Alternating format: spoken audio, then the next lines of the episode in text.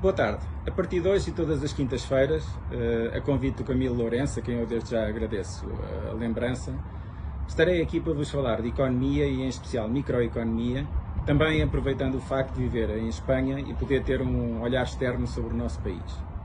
Exatamente por viver em Espanha, hoje queria vos falar de um tema que muito me surpreendeu quando eu o conheci melhor aqui neste, no país vizinho a Portugal e que é o tema dos ocupas. Um ocupa, que é um, faz parte de um movimento que já existe há muitos anos, um ocupa é alguém que se infiltra dentro da casa de um proprietário ou de um arrendatário eh, e aí permanece, eh, sendo muito difícil desalojá-lo.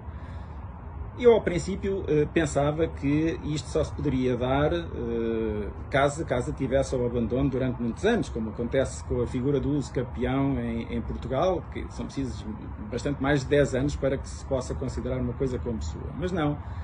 Aqui basta que o proprietário vá de férias e eh, corre o risco de, quando volta, tem a sua casa ocupada uh, pelos ocupas. E qual é o problema? Nós pensamos, bom, vai lá a polícia e, e, e tira de lá o, o, ocupa. Não, não é assim.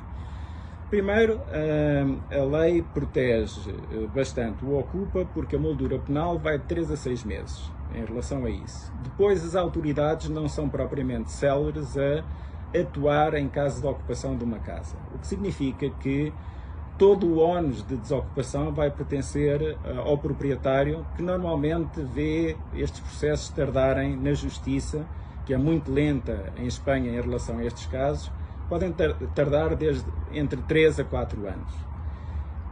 E porque é que isto eu acho que é merecedor de uma referência no programa?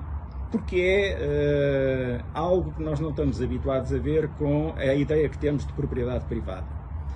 Uh, muito curioso, o, dois factos que se passaram recentemente, e por isso também menciono o tema hoje, um de um proprietário que, apanhando o ocupa de férias, tenta recuperar a sua casa, entra na casa e depois põe um tapume uh, no sítio da porta para tentar recuperá-la, está agora à beira de sofrer uma uh, acusação de uh, arrombamento e violação da propriedade.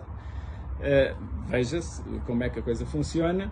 E outra muito interessante, de uma senhora de um partido progressista que, por outro lado, vê o Ocupa tentar entrar na sua casa, mas em relação ao qual a atuação da polícia foi, desta vez e excepcionalmente, muito célere. Eu queria chamar a atenção para esta história de que uh, aquilo que as pessoas consideram um, um, direito inviolável, que é da propriedade privada, aqui no país vizinho, Portugal, não é bem assim.